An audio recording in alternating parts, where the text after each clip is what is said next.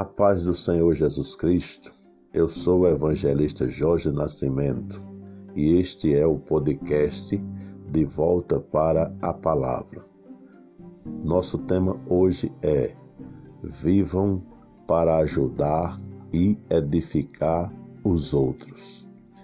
Na carta do apóstolo Paulo aos Romanos, no capítulo 15, versículos do 1 ao 9, está escrito assim: Nós que somos fortes devemos ter consideração pelos fracos e não agradar a nós mesmos.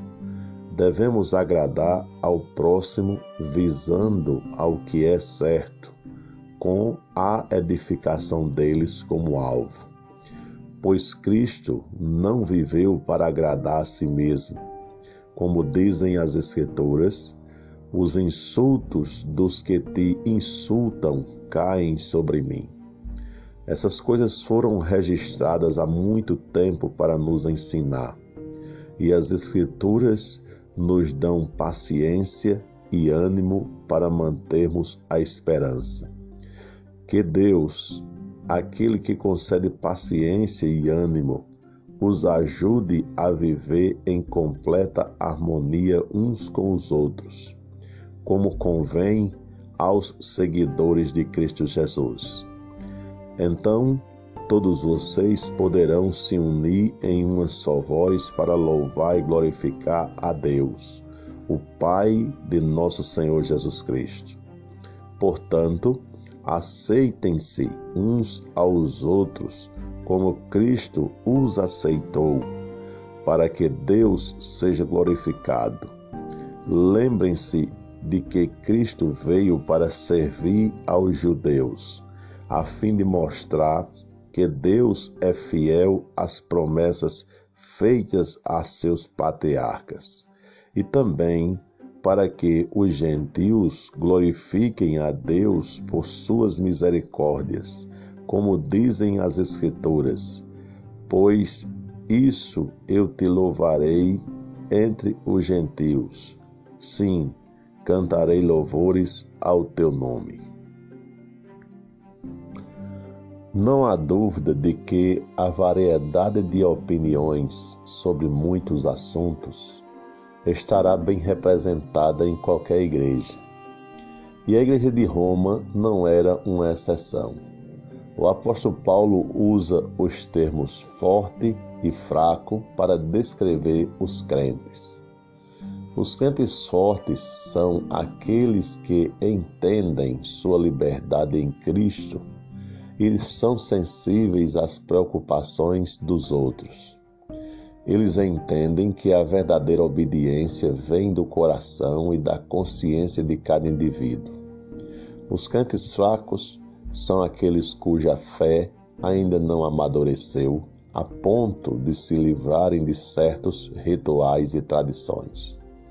Os crentes fortes podem operar numa variedade de situações e exercer uma boa influência para o bem, enquanto os fracos percebem que devem se manter afastados de certas situações, a fim de manter a consciência limpa mas ambos ainda são crentes e ambos estão procurando servir a Deus. O apóstolo Paulo identifica-se aqui como um dos crentes fortes que sabem essas coisas. Não fazem diferença em se tratando da salvação. No entanto, esses crentes fortes não devem viver apenas para agradar a si mesmos. Eles têm a obrigação de ser compreensivos com as fraquezas, isto é, com as dúvidas e receios daqueles que acreditam que certas coisas são erradas. Eles podem se sentir frustrados pelos erros dos fracos, pelas suas preocupações e medos sobre aquilo que para os fortes pode ser ou parecer trivial. Mas cabe aos fortes a responsabilidade de manter a harmonia na igreja ao conviverem com os seus irmãos. Os crentes mais fortes demonstram sua força espiritual precisamente no momento em que estão praticando a compaixão pelos que são mais fracos. Esse tipo de força modelada por Cristo permite que nos suportemos uns aos outros. Devemos fazer o mesmo em relação às pessoas que estão à nossa volta. O crente forte nunca deve ser egoísta, mas deve estar preocupado com o bem-estar do seu semelhante, a pessoa mais fraca que está ao seu lado na igreja. A atitude de agradar aos outros deve ser tomada como um objetivo em mente, encorajar e edificar o outro crente na fé. Existe uma linha muito fina em nosso caminho e o mais forte não deve forçar o mais fraco a mudar a sua opinião antes que este esteja pronto, nem deve servir de instrumento aos escrúpulos do mais fraco, permitindo que estes se tornem regulamento da igreja. Ao invés disso, os crentes mais fortes devem ajudar os mais fracos na sua fé, e isso irá beneficiar a igreja como um todo. Cristo, como diz o versículo 3, foi o ser mais forte que já viveu, mas ele não agradava a si mesmo. Ele fazia a vontade de Deus. Certamente, morrer numa cruz tão cruel não seria o caminho que ele teria escolhido para satisfazer a sua vontade, mas a sua missão era agradar a Deus.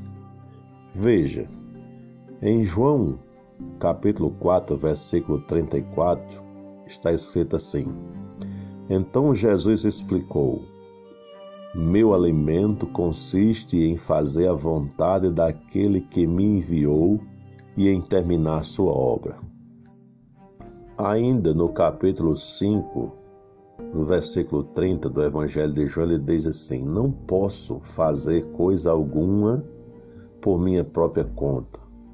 Julgo conforme aquilo que Deus me diz. Logo, meu julgamento é justo, pois não faço minha própria vontade, mas a vontade do Pai que me enviou. Ainda no capítulo 8 do mesmo Evangelho, no versículo 29, ele diz assim: Aquele que me enviou está comigo, ele não me abandonou, pois sempre faço o que lhe agrada. Ser forte não significa ser independente, mas depender completamente de Deus. A força da igreja não vem de cada crente ser completamente independente, mas de uma interdependência mútua. Os crentes verdadeiramente fortes são aqueles que estão dispostos a limitar sua liberdade a fim de amar e cuidar dos crentes mais fracos. O apóstolo Paulo ele cita no texto que nós lemos, um Salmo 69, verso 9. Esse salmo messiânico profetizou que o Messias viria ao mundo e o que aconteceria com ele. Cristo enfrentou a reprovação e os insultos porque não escolheu agradar a si mesmo, mas fazer o que Deus havia mandado fazer. E nós que fomos chamados pelo seu nome, também devemos escolher agradar mais a Deus do que a nós mesmos. As Escrituras, que o versículo 4 do capítulo 15 se refere, que aqui quer dizer o refer referência ao Antigo Testamento, foram escritas e preservadas para as gerações futuras. O conhecimento das Escrituras afeta nossas atitudes em relação ao presente e ao futuro. Quanto mais sabemos sobre o que Deus fez no passado, maior será a nossa confiança no que Ele fará nos dias futuros. Devemos ser diligentemente, ou melhor dizendo, devemos ler diligentemente a nossa Bíblia para aumentarmos a nossa confiança naquilo que Deus considera ser o melhor para nós. Como a Bíblia nos dá paciência e consolação? Pode surgir essa pergunta. Vou citar algumas coisas aqui. Em primeiro lugar, os atributos e o caráter de Deus nos lembram constantemente em que em quem nossa esperança está baseada. As biografias dos santos que venceram grandes obstáculos servem de exemplo daquilo que pode ser feito com a ajuda de Deus, a exemplo do que está escrito na carta aos Hebreus, no capítulo 11. Depois, a, a direta exortação da Bíblia insiste na paciência e fala também sobre coragem, como também está escrito em Hebreus capítulo 12. Também as declarações proféticas servem de suporte para o maravilhoso futuro que foi planejado para nós na eternidade. Então, Paulo nos adverte a nós crentes e principalmente aos crentes fortes a não agradarem a si mesmos, mas a Deus e aos outros. As Escrituras registram histórias daqueles que agradam e dos que não agradam a Deus. Aqueles que erraram aprenderam com seus erros. Devemos suportar como Cristo suportou e ser encorajados com os exemplos de outros crentes. Isso nos dá esperança enquanto esperamos pacientemente pelas promessas de Deus. A paciência e a consolação recebidas das Escrituras têm sua suprema fonte em Deus, pois as Escrituras são dele. O apóstolo Paulo, aqui no texto que nós estamos analisando, pede a Deus que conceda aos crentes o mesmo sentimento, ou seja, a judeus e gentios, a fracos e fortes, quando buscarem a Cristo. Essa oração é muito semelhante àquela que Jesus fez com seus discípulos no final da última ceia, e nós vamos ler agora. Evangelho de João, capítulo 17, versículo 22 e 23, que diz assim: Eu dei a eles a glória que tu me deste, para que sejam um como nós somos um. Eu estou neles e tu estás em mim. Que eles experimentem unidade perfeita, para que todo o mundo saiba que tu me enviastes e que os amas tanto quanto me amas. Ter o mesmo sentimento não é um comportamento opcional para os crentes. Cada um precisa ter a atitude de Cristo no seu relacionamento com os demais crentes. Esta atitude permitirá que todos os crentes, a uma boca, glorifiquem ao Deus e Pai de nosso Senhor Jesus Cristo. Esse deve ser o supremo propósito de cada crente e de toda a igreja. Se o nosso propósito é glorificar a Deus, não podemos ser surpreendidos em dissensões, desacordos ou discussões, especialmente sobre assuntos triviais. Devemos nos aceitar uns aos outros como também Cristo nos aceitou. Não deve haver nenhuma aceitação unilateral todos devem se aceitar mutuamente e viver em harmonia. Num certo momento, todos nós éramos fracos e muitos crentes fortes ainda são fracos em certas áreas. Cristo é o modelo do que significa uma aceitação. Quando entendermos que Cristo nos aceitou, por mais imaturos, pecadores infiéis que fôssemos antes de nos aproximarmos dele, iremos aceitar os nossos irmãos e irmãs.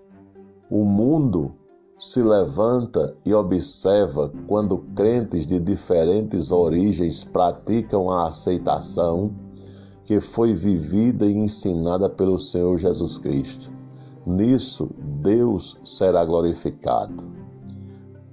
Aqui no versículo 8 e 9, o apóstolo tendo mencionado novamente a harmonia, ele se sente inclinado a lembrar a seus leitores de que o maior exemplo de harmonia foi a união de judeus e gentios sob a soberania de Cristo. Jesus veio como servo para os judeus, a fim de mostrar que Deus estava cumprindo as promessas feitas aos seus antepassados. Ao mesmo tempo, Cristo veio para que os gentios glorificassem a Deus pela sua misericórdia. As promessas e os pactos foram feitos somente aos patriarcas da nação judaica, mas Deus, em sua misericórdia, fez com que se tornassem acessíveis também aos gentios. A sua oferta da salvação aos gentios iria levá-los a glorificá-lo pela sua misericórdia. Sem a misericórdia divina, os gentios nunca poderiam receber suas bênçãos e sua salvação. A fim de oferecer uma prova final, o apóstolo cita quatro passagens que foram extraídas de três divisões do Antigo Testamento: a lei, os profetas e os salmos. O Antigo Testamento ele retratou os gentios recebendo bênçãos de Deus. Primeiramente, Paulo faz uma citação do Salmo 18, verso 49. Depois ele fala de 2 Samuel 22, 50. Nesse salmo e na passagem semelhante em 2 Samuel 22, o salmista Davi louva a Deus por libertá-lo dos seus inimigos e do rei Saul que estava tentando matá-lo ele, ele escreve que louvará a Deus entre os gentios e não apenas entre o seu próprio povo. Que Deus abençoe você com esta palavra e fica na paz que só o Senhor Jesus Cristo pode dar.